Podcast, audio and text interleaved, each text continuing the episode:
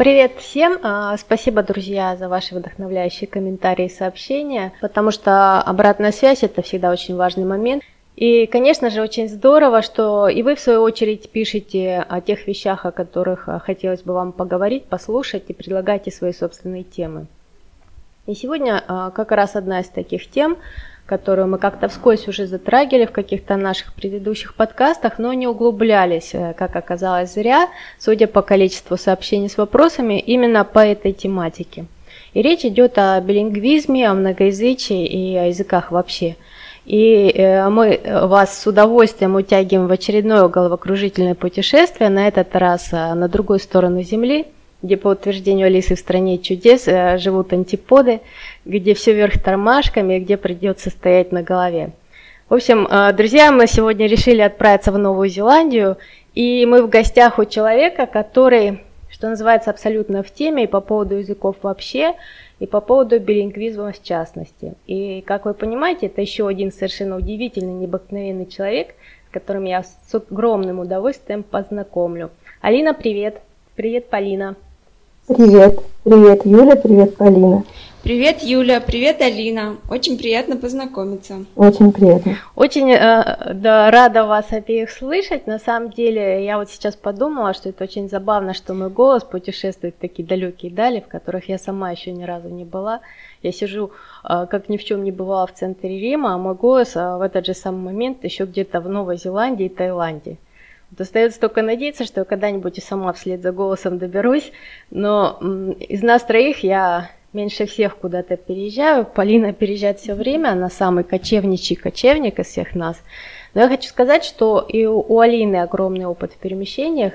Мы познакомились в Алматы, но, насколько я знаю, ты из Краснодара, и до того, как оказалась в Алматы, успела пожить в Москве, на Сахалине, да? Да, точно. Не говоря уже о том, что после Алматы вы жили какое-то время в Голландии, какое-то время в Таиланде. А до того, как оказались в Новой Зеландии, я не знаю, может, я что-то упустила. Э, нет, ничего не упустила. В Голландии мы жили совсем недолго, всего лишь три месяца. Угу. А длительное, более длительное проживание у нас, да, семейного типа, скажем так, было, было в Таиланде. Мы жили там почти год. И после этого мы переместились в Новую Зеландию. Мы познакомились с Алиной э, благодаря танго. Это да. оказалось, э, да, как было сказано в фильме «Касабланка», началом прекрасной дружбы. Э, я хочу немножко рассказать про Алину. Она автор блога «Пища для ума», мама троих детей, тангера, человек, который готовит совершенно изумительные блюда любой сложности. Это вот как я запомнила, потому что я обожала, как ты готовишь. И человек, который всегда очень четко и эффективно справляется с любой поставленной перед ней жизнью задачей. И одна из таких задач как раз и была связана с тем, эм, как сделать так, чтобы дети, растущие в ситуации трехязычия, смогли гармонично развиваться во всех трех языковых пространствах.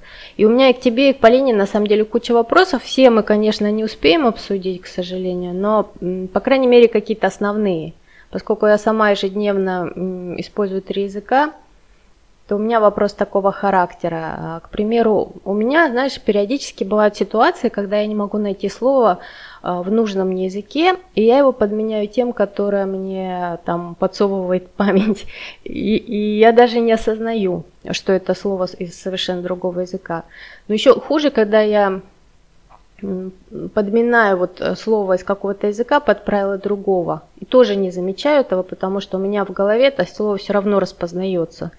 И я понимаю, что, что именно я сделаю только по реакции собеседника. Но если э, и собеседник, и тоже из мультиязыковой группы людей, которые одновременно многими языками пользуются, он просто может не заметить, потому что и в его голове распознается то, что я сказала. И я знаю, что ты тоже владеешь не одним языком, но я не знаю, всеми ли ими ты пользуешься активно, и э, происходит ли что-то подобное у тебя, у вас вообще в семье, потому что у вас три языка используются, насколько я знаю. Или это происходит потому, что э, два вот дополнительных языка я выучила, то есть они не были изначально органично вплетены в мою жизнь, как это у билингва бывает. И зависит ли вообще э, врастание в язык от возраста, э, с котор, в котором ты с ним впервые сталкиваешься, вот с твоей точки зрения? Ух, какой большой вопрос и много вопросов сразу на самом деле. Но он очень классный. А, я вот хотела уточнить у тебя, когда ты все-таки замечаешь, что ты используешь слова другого языка, говоря на, на другом языке, говоря на одном mm-hmm. языке, ты используешь слова другого языка. И вот чаще всего э, используешь э, их так, общаясь с, с людьми, которые, например, говорят, понимают только итальянский, или все-таки это чаще происходит, когда вот твой собеседник тоже понимает, э, ну, где-то английский, а может быть даже русский? Нет, ты знаешь, это непроизвольно, а мне совершенно не важно, на каком языке говорит собеседник, потому что в, мо- в моем ощущении я говорю э, на одном, то есть я не ощущаю вот эту разницу, что я переключилась на другой язык. Я это просто не воспринимаю переключением. А, ну, естественно. То есть в ситуации с исключительно итальяно говорящими ты тоже будешь делать так. Да, да, ну да, и с русскоговорящими, и с англо... То есть совершенно, я, я просто не осознаю, что я делаю. Ну понятно, что не осознаешь, что знаешь, как нас пугает Черниговская разговорами о том, что ваш мозг за вас все решил, и вам потом об этом сообщил. Да, это точно. Здесь примерно такая же история, потому что э, и вот, вот эта вот ситуация, она на самом деле для семей, которые говорят на двух, на трех языках, она совершенно нормальная. И это происходит, естественно, каждый день, постоянно и по много раз. Э, мы дома говорим, э, я говорю с детьми на русском, мой муж говорит с ними на нидерландском, так будет правильнее его назвать. И мы между собой говорим на английском. Поэтому, да, у нас каждый день в доме активно используются три языка. Плюс к этому я еще когда-то говорила неплохо на французском, но сейчас я его использую очень редко – и э, я даже пыталась учить итальянский, но ничего, ничего путного из этого не вышло, хотя мне он жутко нравился. Просто понимаешь, что язык это же такая очень большая история, это же не просто язык. Язык, мы используем язык как средство общения. И твоему мозгу, вот, например, совершенно все равно, слово из какого языка ты используешь, если он считает, что подсунув тебе какое-то вот первое попавшееся, он добивается своей цели. Угу. Коммуникация состоялась, и это самое важное. И э, это такая вещь, которая происходит постоянно в многоязычных семьях.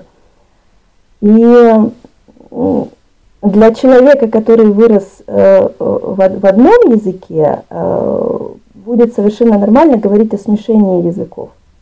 Но для людей, которые э, живут в этом, это вот совершенно никакое не смешение. Вообще, если ребенок растет в многоязычной семье, для него совершенно нормально дома, например, где папа, мама и все остальные, все три языка, все два или три языка, как в нашем случае, более-менее понимают, пользоваться ими, как Бог на душу положит, то есть использовать то первое слово или ту первую конструкцию, которая подвернется под руку. А в ситуации, когда они выходят в мир, чаще всего моноязычный, то есть, допустим, придя в школу, говорить на, на языке школы и ничего при этом не мешать. Угу.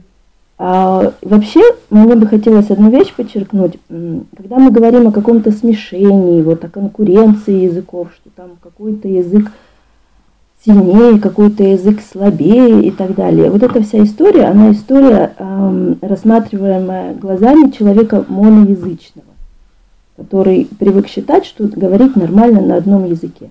Ну, это просто совершенно другая ситуация. И мозг, он, конечно же, не будет там сохранять языки для красоты, или потому что папе, маме нужно, или потому что на нем говорила бабушка. У, мозга одна единственная задача – осуществить коммуникацию при помощи языка. То есть пока эта задача осуществляется, все нормально. Все происходит эффективно. Вот как-то так примерно. Я не знаю, Полина, у вас как? У вас же тоже, вы же с мужем говорите на английском, и Э, с детьми ты говоришь на русском, муж на немецком, правильно? Да, а, ну у нас пока один ребенок, мы выбрали тоже такую же схему. А, я говорю с малышом на русском, только на русском исключительно. Папа говорит на немецком, и я говорю а, с папой, то есть со своим мужем на английском. Причем я знаю немецкий, и я могла бы говорить со своим мужем на немецком, но я это делаю умышленно, потому что я очень согласна с Алиной в том плане, что мозг, а, ему не нужно для красоты учить языки. А, тут так, достаточно такая рациональная, практичная, практическая опция. Мне нужен язык для чего-то, да, для э, пользы, для осуществления коммуникации. И если есть какая-то лазейка, э, чтобы один язык не учить, потому что если бы ребенок усек, что окей, мама может по-немецки понимать, и мама может говорить по-немецки, зачем же мне еще и русский знать? То и давайте я буду говорить на немецком и английский, который мы используем в повседневности. То есть мы изначально э, решили говорить э, на том языке, который для нас родной. Я говорю на русском, папа говорит на немецком, я говорю по-английски с папой, э, и ребенок автоматом же учит и английский. Причем мы думали, э, что в какой-то момент э, ребенок смекнет и поймет, что английский это понимают все, ж мне париться-то но такого пока не происходит, и иногда бывает, что Бенджи у нас разговаривает на английском, как бы, но он, знаешь, он так, а, знаете, так интересно, он, когда на английском разговаривает, он ведет себя очень по-взрослому, то есть он так кривляется, потому что он понимает, что английский это язык общения между мамой и папой, а это взрослые люди, и он как бы, не знаю, ассоциирует э, язык со взрослыми. И когда он говорит на английском, он очень себя прикольно так ведет, как бы а, артистично, как будто он взрослый человек. А его родные языки, которые вот уже на, я не знаю, на под, подкорке, да, внутри как-то уже сплетены, на, стали настолько родными, это, конечно, русский и немецкий, потому что мы с самого начала общались с ним именно на этих языках. Ну, вот у нас сейчас просто складывается такая ситуация, когда английский начинает очень сильно превалировать, потому что дети в школе говорят на английском или в садике. Угу.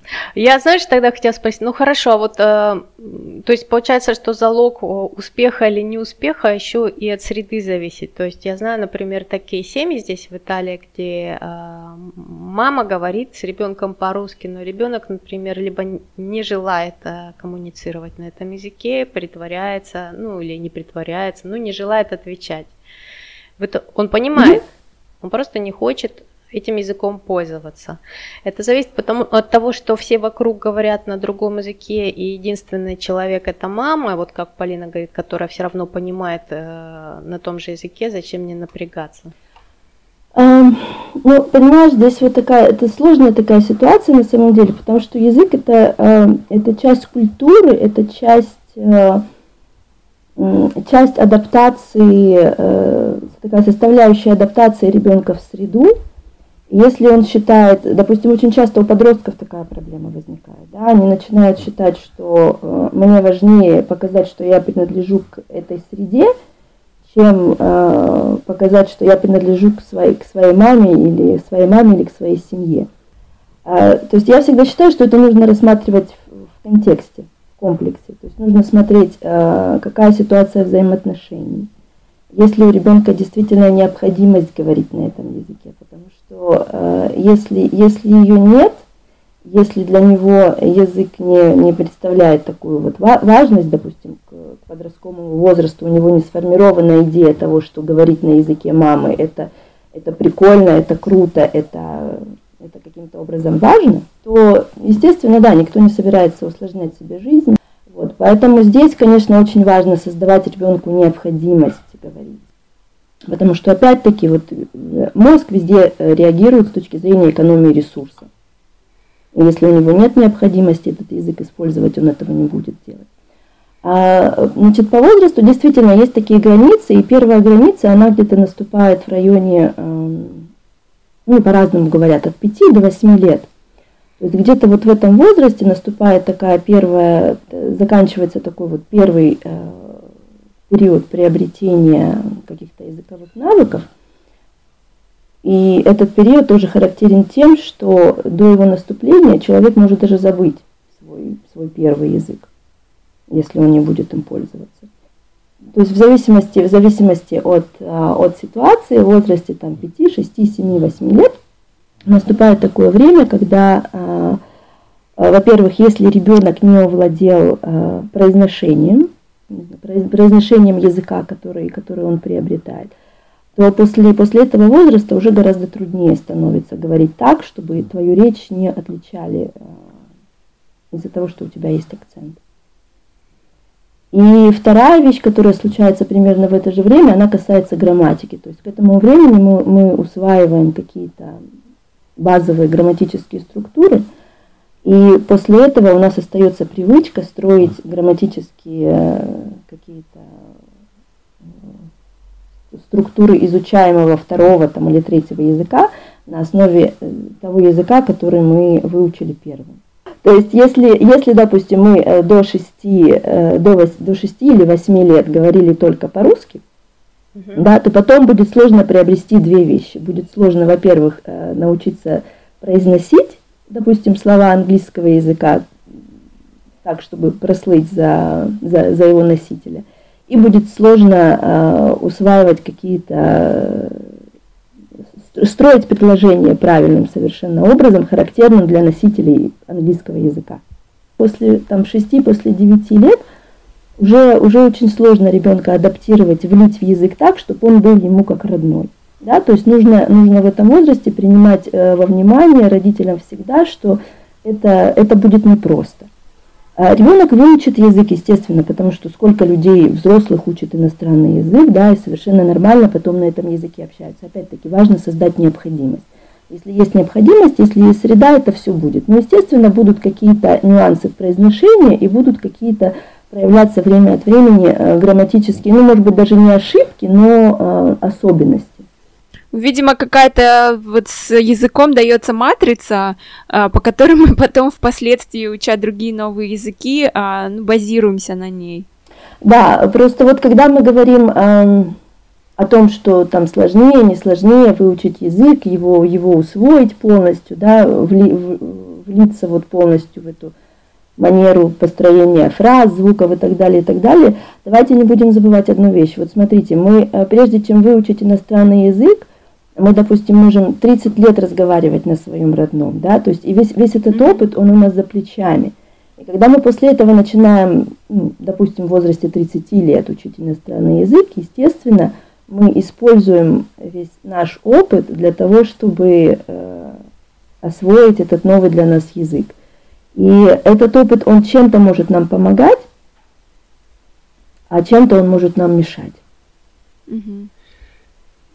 Поэтому, и естественно, второй язык, если, если ты живешь в нем несколько лет по сравнению с тем опытом, в котором, э, который ты получаешь, живя в языке всю свою предыдущую жизнь, это, конечно, совершенно разная история. Ну вот ты знаешь, у, у меня, например, вот такая ситуация, что мозг а, мой, он распознает так э, русский язык и все остальное в категорию не русский язык, и поэтому разницы нет. В общем, ему нет разницы, что это какой итальянский, английский, там, неважно.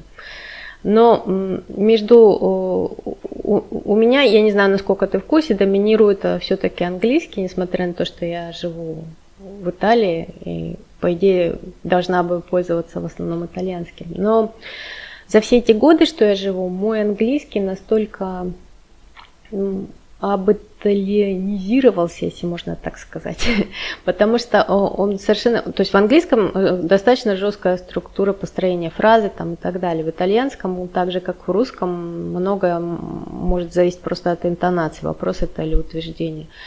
Э, порядок слов, он не так э, критичен. И я заметила, что постепенно вот эта вот итальянская манера говорить, она перешла в, в мой английский и совершенно его, если можно так сказать, испортила, потому что, ну, да, я говорю по-английски, как итальянцы теперь, вот как-то так. Да, очень интересно.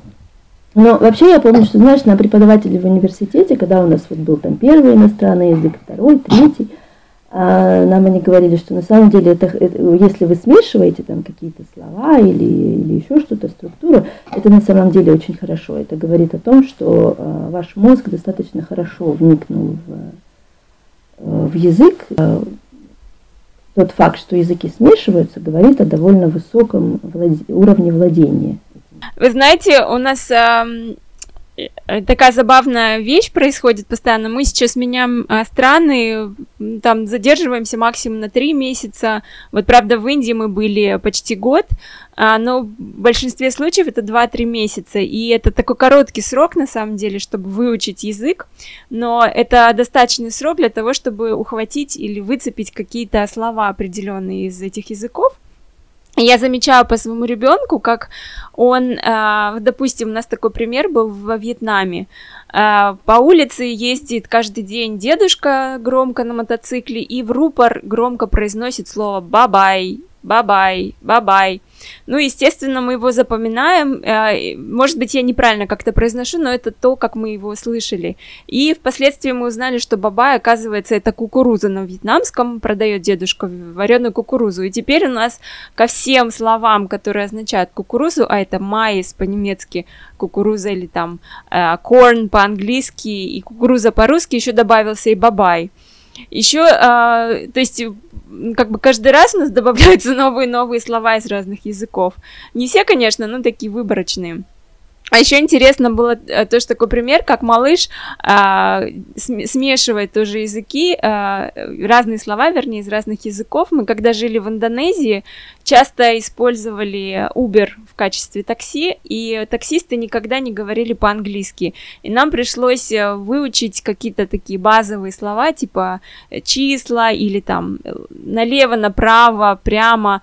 Я даже сейчас помню Лурус, Канан, э, Кири, вот, и, ну и, конечно, такие слова вежливости, там, здравствуйте, до свидания, и часто я, когда выходила уже из машины, я говорила Терима Каси, то есть спасибо, и наш малыш, он как бы знает по-английски тоже такие слова, thank you, see you soon, и он смешал э, два слова, то есть две фразы, и получилось Терима Каси you soon, и когда он выходил из такси, он эту фразу очень громко произносил, и было очень смешно. Терима Касиюсун. То есть, знаешь, знаете, все смешал так э, в одно предложение, очень забавно. Да, у нас вот очень интересно тоже, у нас, допустим, некоторые слова мы любим дома произносить вот, ну, на каком-то определенном языке. То есть, допустим, слово шкаф, мы, мы будем говорить шкаф, неважно там о чем, какой это будет шкаф, потому что как-то вот wardrobe или mm-hmm. cupboard, все вот это вот pantry, все вот эти вот вещи, они как-то разновидности шкафа, они почему-то как-то вот не прижились. Шкаф, он и есть шкаф любого вида.